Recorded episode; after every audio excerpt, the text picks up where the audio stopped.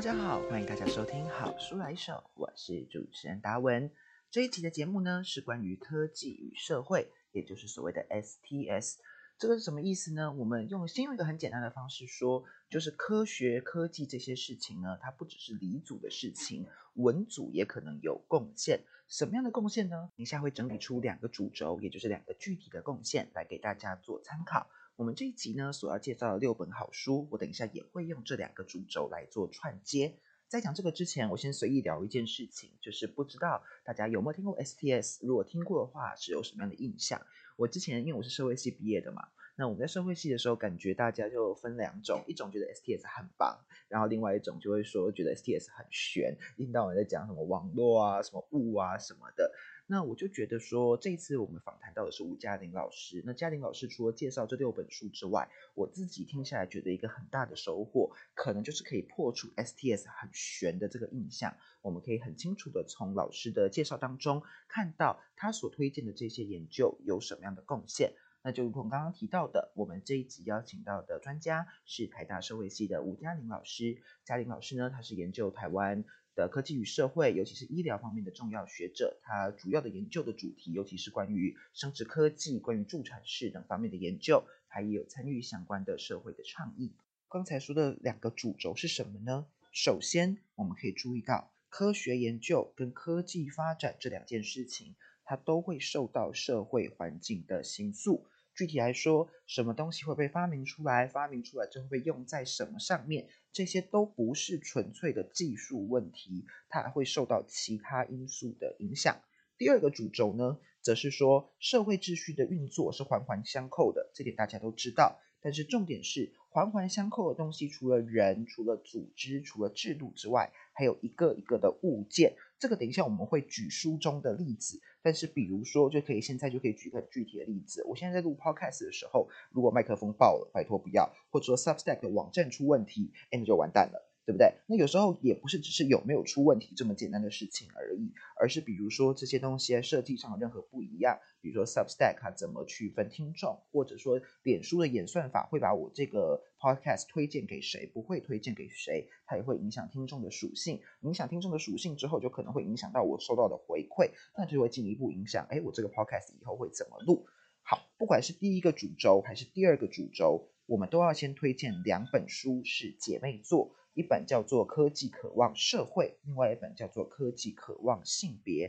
这两本书呢，都是由一群台湾学者所编辑的。他选了很多 STS 这个领域的经典作品，而且每一篇都有台湾学者来帮忙做导读，来让大家更进入状况。关于第一个主轴，就是我们刚刚说，诶，科学研究、科技发展。都不只是纯粹技术性的问题，它还会受到社会环境的形塑，这是怎么一回事呢？科学发展，哎，不是说有更好的证据，我们就推翻之前的发现，然后大家就会学到新的新知吗？没有那么简单，它还是受到社会力量的形塑。怎么说呢？我们可以听嘉玲老师举的这个例子，这个例子是关于我们怎么理解精子跟卵子结合这个现象。那这个例子呢，是出自《科技渴望性别》这一本书。就是我们现在可能都还有这样的。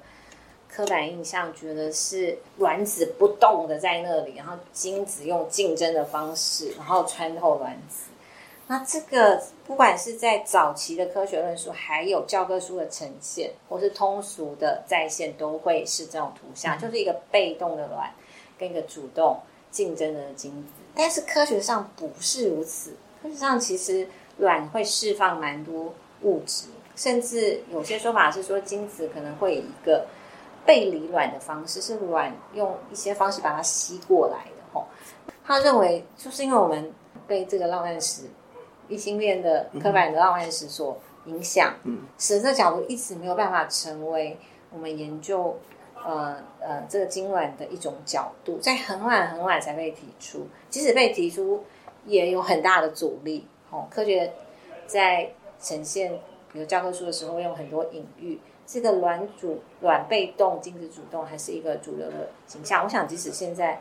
现在都还是如此。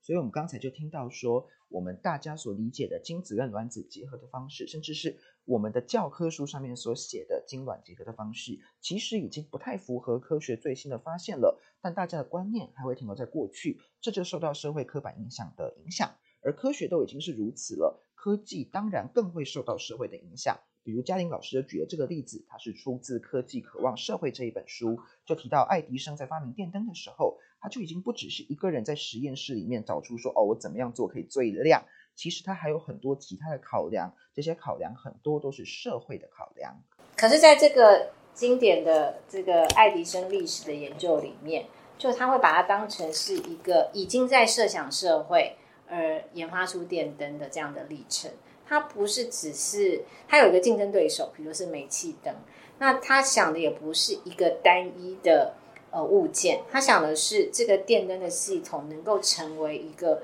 都市主要的照明系统。比如说他在纽约市呃的附近建立了这个呃他的呃实验室的团队，所以他设想的本来就并没有说找到一个什么灯丝，他要设想成本。他要设想这个政治的公关，吼，大家要知道，嗯，这个新的这个系统可以怎么样运作，必须要有政策的决定者愿意采用，做一个这个实验。所以他是一个，我们会说他是一个系统的建立者，他是一个企业家。他同时的研发的时候，他就已经设想到这要变成社会的一部分的时候，除了技术上的突破，还要有经济上的可行。然后政治上的可遇，好，所以他用的人才还有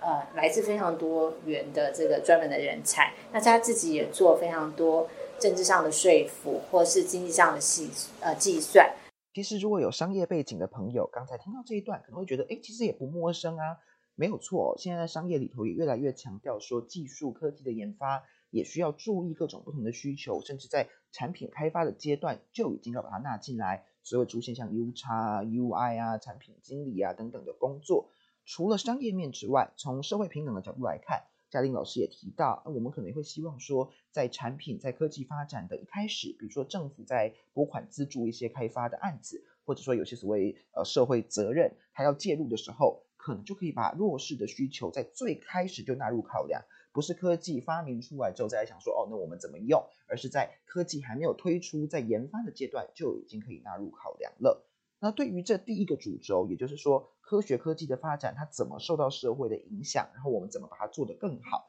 如果对这方面有兴趣的话，我们还可以特别推荐两本书。一本书呢跟性别有关，一本书则是提到很多其他台湾的议题。跟性别有关的这本呢，叫做《女性主义改变科学了吗？女性主义改变科学了吗？看这个书名，我们就可以知道说，他在谈说，哎，当我们的社会越来越重视性别平等的时候，它怎么影响科学的发展，或者有没有影响科学的发展？我们念社会学人经常会自嘲说啊，我们听到有人说社会很不平等啊，性别很不平等啊，怎么解决？不知道，搞得好像很悲情一样。但这本书我们就可以看到说，比如医学界真的有受到女性主义的影响。这本书里面就会讨论说，哎，那到底是怎么进步的？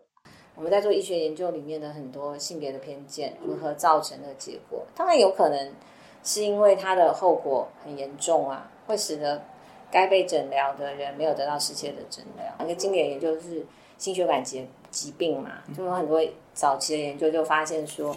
男女都会得心血管疾病，可是女性的死亡率比较高。那是因为过去的研究是不是以成年男性的样本为主，然后所以研究出来的那些特性，好，比如说心肌梗塞的特性。那如果有些部分是跟女性不一样的话，女性也是心肌梗塞，但是症状不一样就不会及时治疗，就是它的后果看起来好像是蛮明显的，因此它改变。然后有制度化的要求，嗯，就变得比较多，包括公鼠跟母鼠。明明你做动物研究，最后要就要就要就要推论嘛，比如你做一个药理学，难道不应该公鼠母鼠都用吗？实际上哦，就是公鼠的比例远远高于母鼠，因为母鼠有这个生理上的一些变化，它会怀孕怎么样？它会觉得研究起来很麻烦，考量事情变多。那人就是如此啊！你难道不应该针对这个现象研发出不同研究设计吗？吼，那科学社群就自己会检讨，要，当然有一些 性别的这些改革时，大家检讨的会很很用力，然后认为说这样会造没办法开发出更完备的科学，那在运用上面会有很多限制，可能会活生生的看到像死亡率这样的事情，这种后果，所以它是改变比较大的。另外一本我们可以推荐的书，是一群台湾学者所写的，叫做《跟着关键物去旅行。关键一件事情很重要的那个关键，然后物品的物跟着关键物去旅行。书中讨论很多不同的本土议题，比如说，哎，台湾太阳能板的产业，它本来是以外销为主啊，但现在有越来越多台湾本土的需求，他们其实在技术上就会有一些转型。又比如说，我们可能会以为说，哦，台湾经常就是被动的接受很多先进国家的科技，比如说高铁啊、捷运，但其实我们到台湾，它会另外去做组装，而这个组装。就会展现出台湾的一些特色来，所以这个拼装可能是一种，我们可以叫做组装哦。即使这个国际上有各式各样的研发，它到了每一个地方，都可能因为在地的需求或是在地的资源，它会有一个新的这个风貌。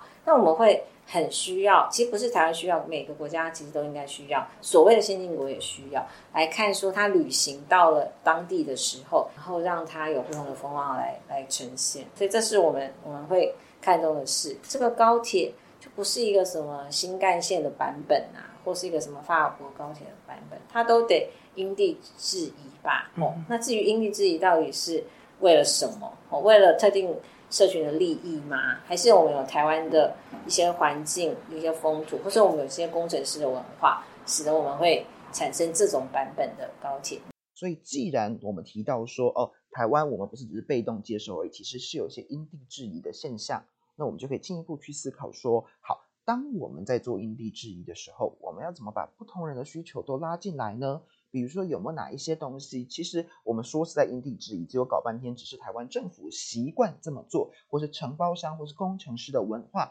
习惯这样做，但未必真的有照顾到所有人的需求。这些都是我们可以去检讨的，都是所谓科技与社会 STS 研究引导我们去看到的。那刚才说有两个主轴嘛，第二个主轴就是刚才说社会环环相扣，而这一环一环呢，不只有人，不只有组织，有法律制度，还有我们这些器物、这些物品。我们可以重新回到刚刚介绍的第一本书，就是《科技渴望社会》这一本书里面的例子。比如说，我们今天要盖一座桥啊，说我们今天在工厂里放一台机器啊，它就可能去影响到哦，这个工厂这个地方它是如何运作的，它的秩序长什么样子。那里面的经典故事是有一个建筑师，他其实对于呃呃，就是有色人种啊，那时候的有色人种，一九呃二世纪初期，然后或是。嗯，比较嗯经济弱势好了，好对他们有一些反感，但是你已经不能公开的说，我这个空间黑人或者是什么人不得进入嘛，不能公然的有这样的规则。可是我可以利用硬体的设计来达到排除的效果。哦，所以他的例子是要通往一个公共的设施，是一个海边，什么白沙湾这种地方，到那个路上的一个桥，哈。然后它有一个高度的限制，使得公共运输的巴士不能进入，变成说你只能有私家车呃才能进入，就按按照那个道路上的这个设计，达到了一个排除的效果。嗯那有很多这样的例子，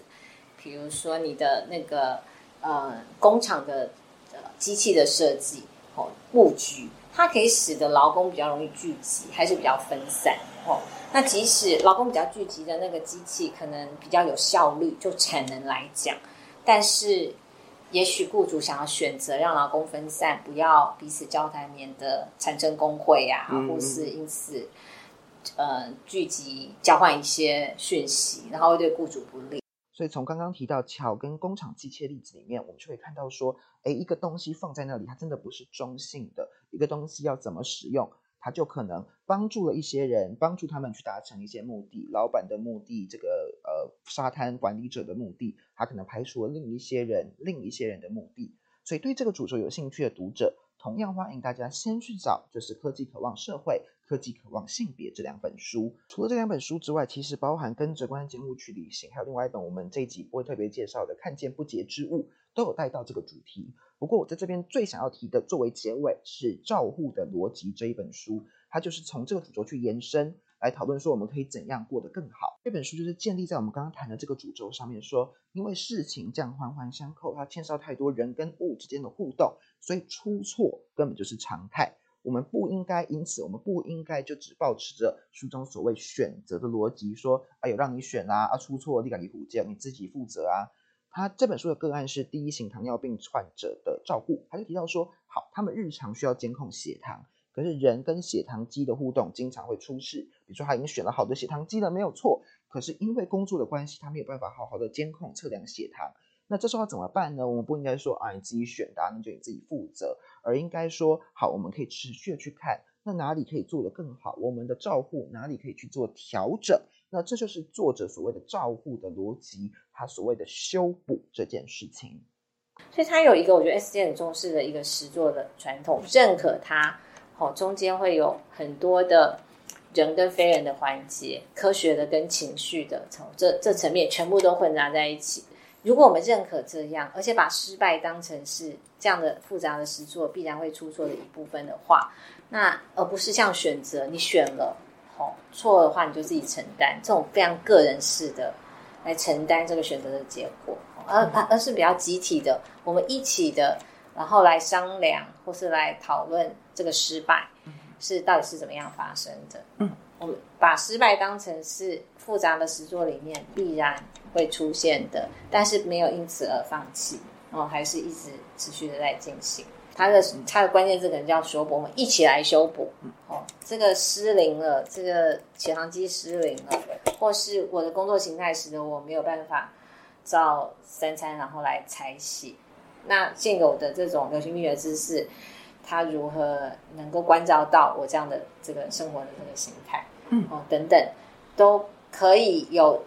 为了这个病人的这个福祉，我们在商量的整间可以调整这些步骤嘛？所以，我们刚刚就听到了照护的逻辑，它是相对于所谓选择的逻辑。他希望我们可以不断的去修补，不断的去解释，说好这里可能出错了，那我们应该怎么办？家庭老师也延伸说，不只是第一型糖尿病，不只是医学，各种跟人合作的时候啊，甚至是包含谈恋爱的时候啊，也都可以用照护的逻辑来去思考。而不只是说啊，反正已经选了，那就这样做下去就好了。就是可以不断的去想哪边可能出错，那我们出错了又可以怎么办？而这一点或许就是我们这个研究取径带给我们的一个很实际的思考方向。好的，那我们这一集的专家访谈好书介绍就到这里告一段落喽。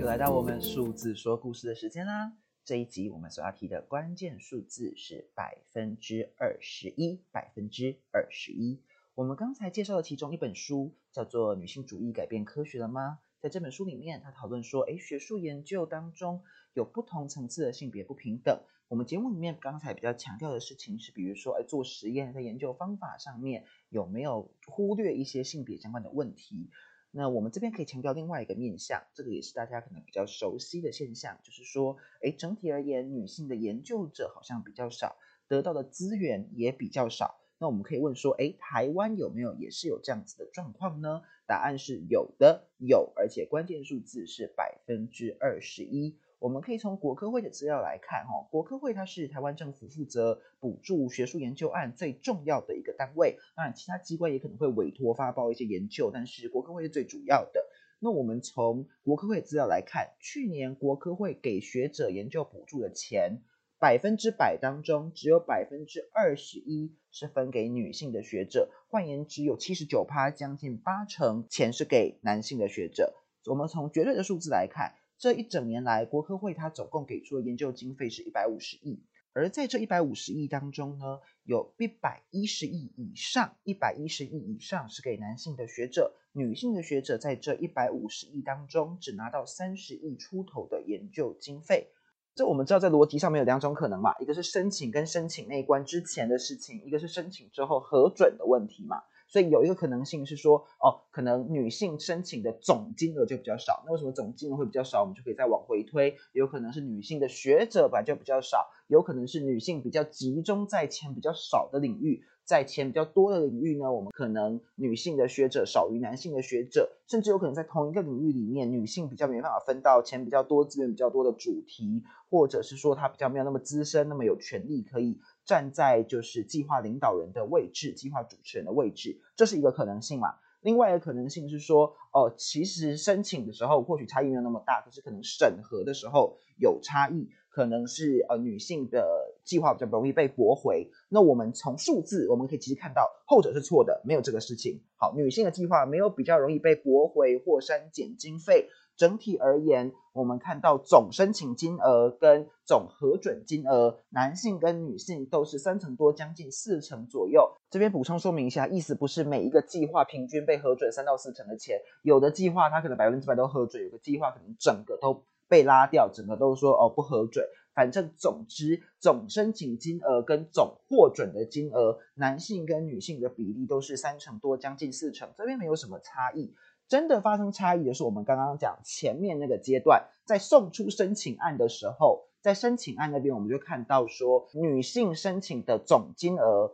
加总起来。是男性的大约四分之一这么多而已。换句话说呢，女性学者申请的总金额就只占总申请金额两成左右。男性学者在申请的时候，总金额就已经是女性的四倍。那我们更仔细来看每一个学门，这有没有学门差异呢？也是有。国科会在申请经费的时候，把申请案分成八十二个学门或项目。那在申请到的总金额最多的前三十名当中，只有第三十名的教育学。女性申请到的总金额比男性多，占全部的六成。其他的前二十九名，通通都是男性学者拿的钱比女性多。申请最多的是医学，他申请到最多的钱。女性学者在医学学门只拿到总经费的三成，稍微比总体高一点，但还是只有三成。而后面的比如物理、化学都只有一成而已。资讯、医学工程、化工等等呢，则是一成五。资工、光电则是连一成都不到。是在前三十名当中，我们看到这些拿到比较多钱的学门，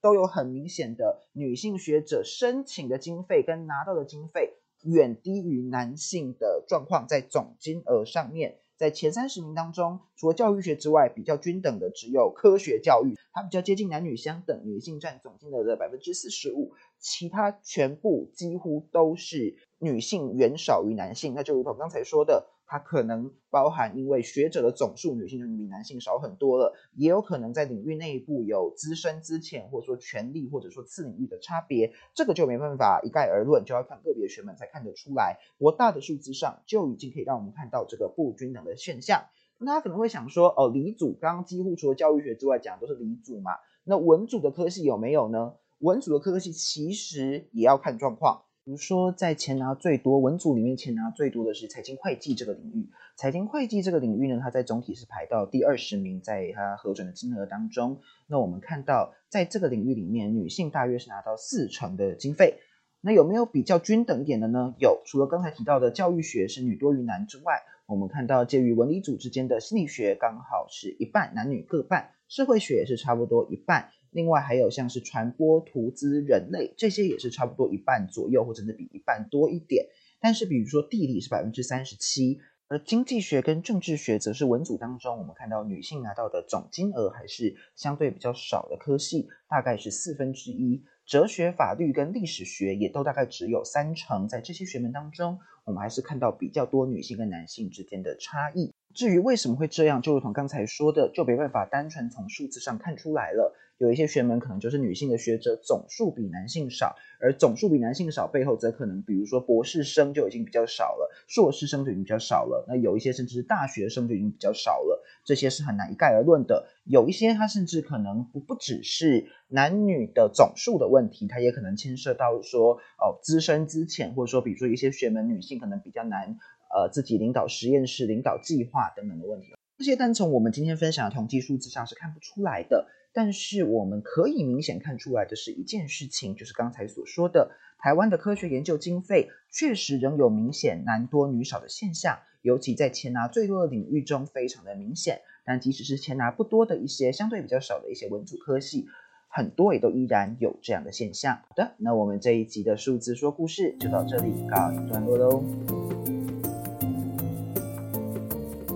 来到我们节目的尾声啦！录到这一段，我才发现我最前面忘记祝大家新年快乐了，所以祝大家二零二三年一切平安顺心。好的，那我们接下来要进入下一集的精彩预告。下一集的主题呢，会是关于国际新闻，这有点像是在延续我们再上一集的主题。上一集我们是特别 focus 在台美中关系上，那这一集我们再稍微拉远一点点，我们每一天所接触到这些国际新闻，从俄罗斯到欧盟到东南亚。各地之间，然后我们讲到说更大的，我们上一集提到美中争霸等等，各式各样的主题所衍生出来的新闻，有的时候会让我们觉得有一点可能目不暇接，甚至觉得有时候接触起来会有点琐碎。我们有没有办法更完整的累积相关的背景知识？不管是关于国际关系，关于国家跟国家之间的互动，还是说是关于比如说像是移民，像是一些其他的经济的政策，背后我们是不是有些背景知识是我们可以读一些书来掌握的？我们非常高兴，下一集是请到